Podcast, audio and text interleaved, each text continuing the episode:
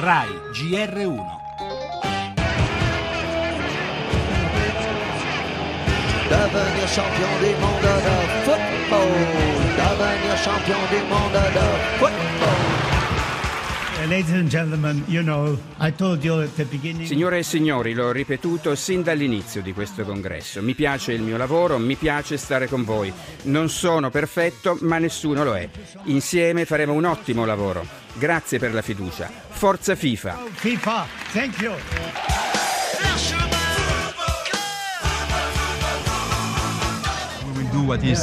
Come ha detto Blatter, dobbiamo superare questo momento difficile e restituire alla FIFA la fama di una grande organizzazione, anche agli occhi dei nostri partner commerciali. Ali Hussein è stato bravo, ha ottenuto un buon numero di voti, ma Blatter è Blatter. Blatter is Blatter.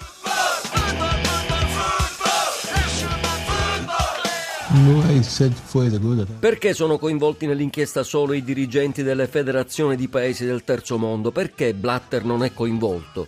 Se per 30 anni ho rubato i soldi della FIFA, allora chi mi ha dato questi soldi? E così lo scestro resta nelle mani del re. Nel bel mezzo della clamorosa inchiesta sulla corruzione nella Federazione Mondiale del Calcio, Blatter è rieletto per la quinta volta alla presidenza della FIFA.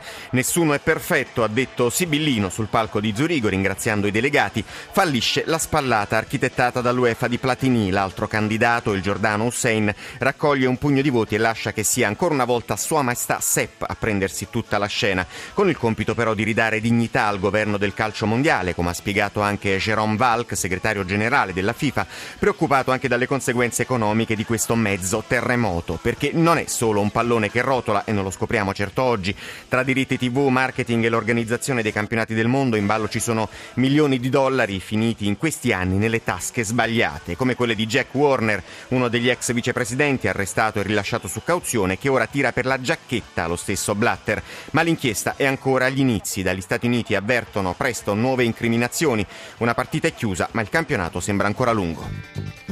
Le altre notizie regionali, chiusa tra i veleni la campagna elettorale, domani urne aperte dalle 7 alle 23, economia Italia fuori dalla recessione e dalla deflazione, secondo l'Istat PIL e prezzi in salita. Cronaca, ucciso a Formia Mario Piccolino, avvocato che con un blog denunciava la malavita locale, esteri, nuovi passi avanti nel disgelo USA-Cuba.